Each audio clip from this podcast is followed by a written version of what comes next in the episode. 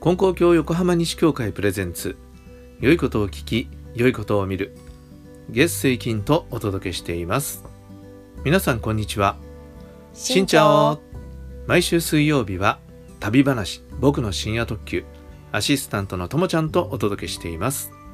今日は2019年ベトナム旅第13回です。はい13回です。4日目です。はい前回は餓死死者慰霊碑へお参りしてで皆さんに優しくしてもらって帰ってきたっていうところですね。そうです。そうでした、えー、ホテルに戻ってきました。はい。で実はねこのホテルこの日でチェックアウトしたんです。あなんでですか？あのねまあ一つにはこのホテルは駅の近くだったんですね。だから任便に行くのにあの汽車に乗るからで駅の近くがいいっていうことで取ったっていうこととせっかくなんかこう何日も泊まるんだったら別のホテルもいいなと思って。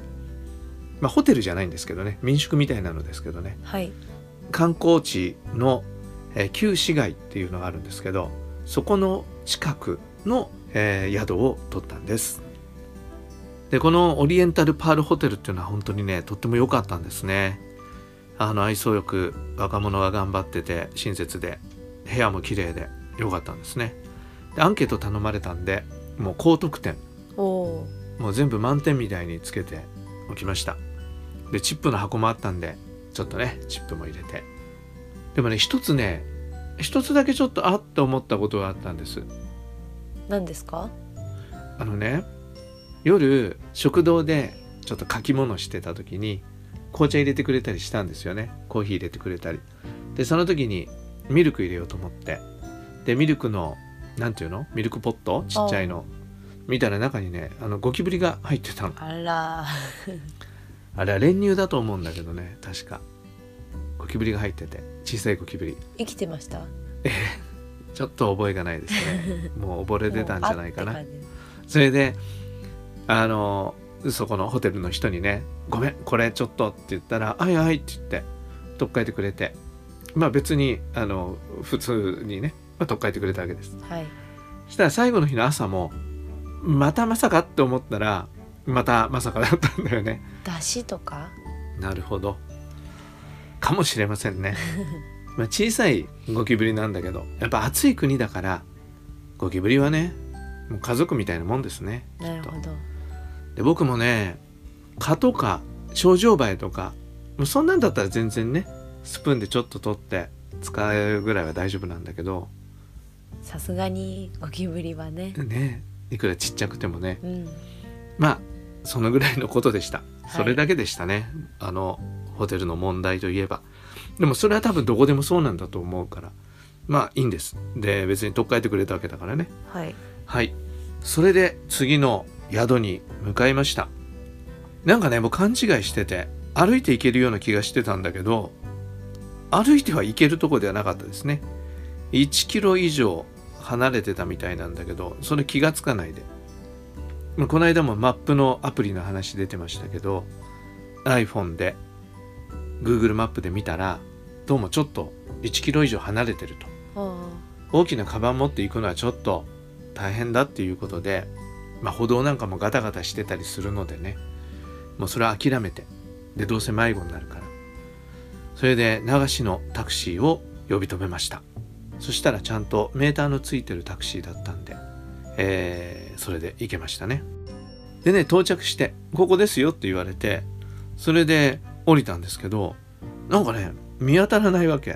あおーわかりにくい。分かりにくい。で見たらあ確かにそこにね小さな看板がついてたんですね。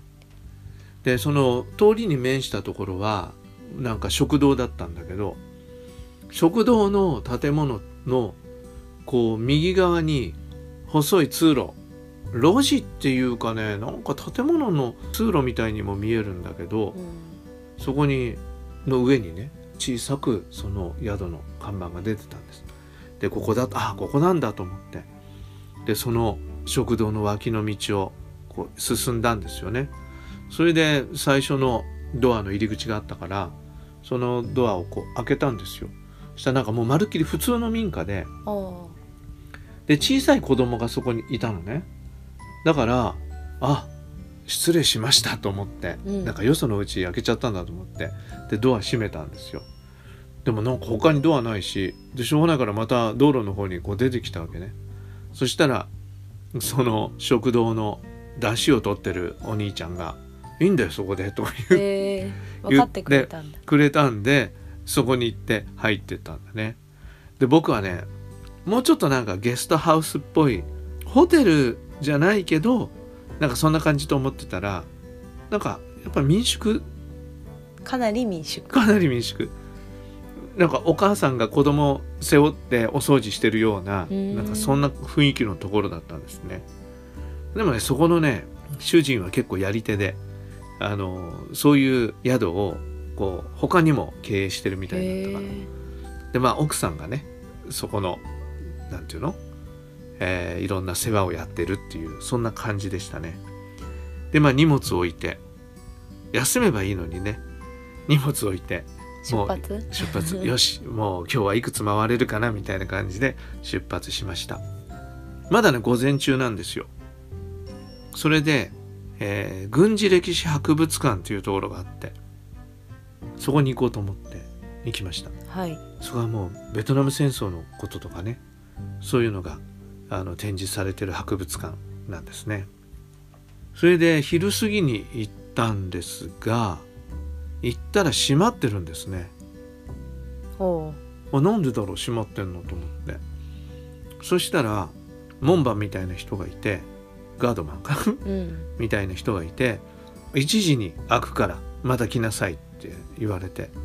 だそうなんだ。1時まで閉まってんだ。なんか特別な日なのかな今日はと思ったんですね。でしょうがないのでそこから歩いて行けるところでね丹論遺跡っていうところがあるんですねでそこに歩いて行きました。暑いんだけどなんかもうあのバイクタクシーとかが寄ってくるんだけど地図見たら近いのでね。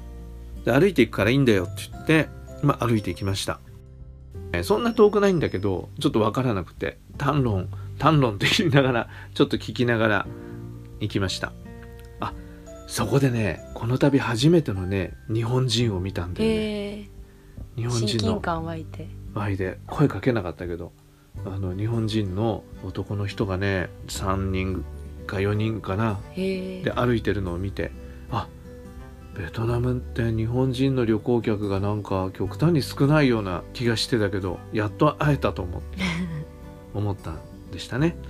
でも本当暑い中歩いて行ってでその丹論遺跡っていうようなところに着きました。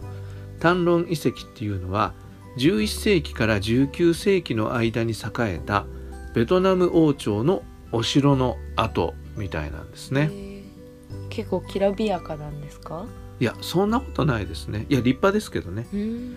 うん。あの古い石造りの建物が並んでるっていう感じとあとほんと遺跡になっててあの発掘したところが上から見えるようにガラス張りみたいになっててそういうのもありましたねでちょっと建物の上の方に登ってあの辺りを見回すようなこともできるようなそんなとこでした。でねそこで面白かったのはあのチケット売り場に行ったんですよ。はい。チケット売り場に行ったらなんか薄暗くなっててでそのカウンターのところにね女の人がもう椅子に座ってもうのけぞってうん。寝てるの。寝てるの寝てるんです。顔にあのタオルかけてみたいな感じで、ええ本当に寝てるんだ。うん、いやちょっと顔にタオルかけてたかどうかちょっと今ちょっと盛りましたけど 本当に寝てるわけ。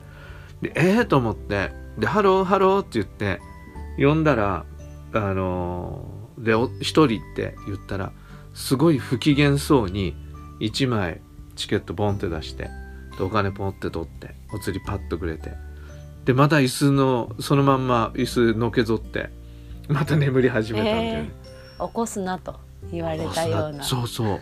一応売ってはくれたんだけど、うん。でねで中入ったら工事の人とかいろんな人いるんだけどそういう人みんなねあの日陰で寝てるんですよね。あでそれでね分かったの。あ1時までは昼休みなんだ。あああなるほど。でさっきのところも空いてなかった。そう。だから軍事歴史博物館は昼休みだから完全にクローズだったんだよね、だけど丹論遺跡は一応オープンしてんだけど従業員としては今昼休みだよっていうそういう感じだったんだなねでもそれすごくいいよね。なんか日本人ってもう昼休みもなしに何でも空いてるのが当たり前みたいになってますけどね、はいでも昔はねあの僕が子供の頃は郵便局だって昼休みは閉まってたんだよね。へえ。じゃあ昼休みに郵便出したいと思っても出せなかったんだ。そうそう。だからみんな分かってるから昼休みを避けて行ったわけですよ、うん、あ今便利だけど便利だってことは人が休息を取る時間を奪ってるっていうことなんだなと思って。なるほど。というようなことを思いましたはい。はい。でねもうなんかね暑いとね見学する意欲っていうのは失せてくるんですよね、うん。でもうなんかこう一応見てるって感じの見方になっていやいや本当にもったいないことだったなと思いました、えーそれでここ見た後にねあの初めて昼ご飯バインミーを食べました。やっとご飯がなんか最近のご飯バナナとかヨーグルトとかでしたもんね。聞く話が。そうそう。でバインミーっていうのはあのベトナムって昔フランスのね植民地だったからフランスパンとかパンが美味しいっていう話しましたけどはい。フランスパンにあのこういろいろ挟むベトナム風のサンドイッチなんですね。で卵のバインミーっていうのを作ってくれて、ううんん、とっても美味しかったですねえっ、とねバインミーとコーヒーと合わせて4万ドンぐらい。200円？はい。安いですね、安いよね。うん、マックの朝マックみたいだね。ああって考えるとマックって安いね。確かにマックが安い。でも今度マックもさすがに値上げするって言ってるけどね、まあ思わぬところでマックまで話がいってしまいましたが、えーバインミーもこれはもう日本でもね食べられるところありますからぜひ皆さんも食べてみてください。はい。では昼ご飯食べた後のことは次回に。はい。では次回は軍事歴史博物館？無事休憩が終わっていけるんでしょうか？そうですね。それもお話ししたいと思います、はい。それでは今日も神様と一緒に。素晴らしい一日に次回の配信もお聞きください。さようなら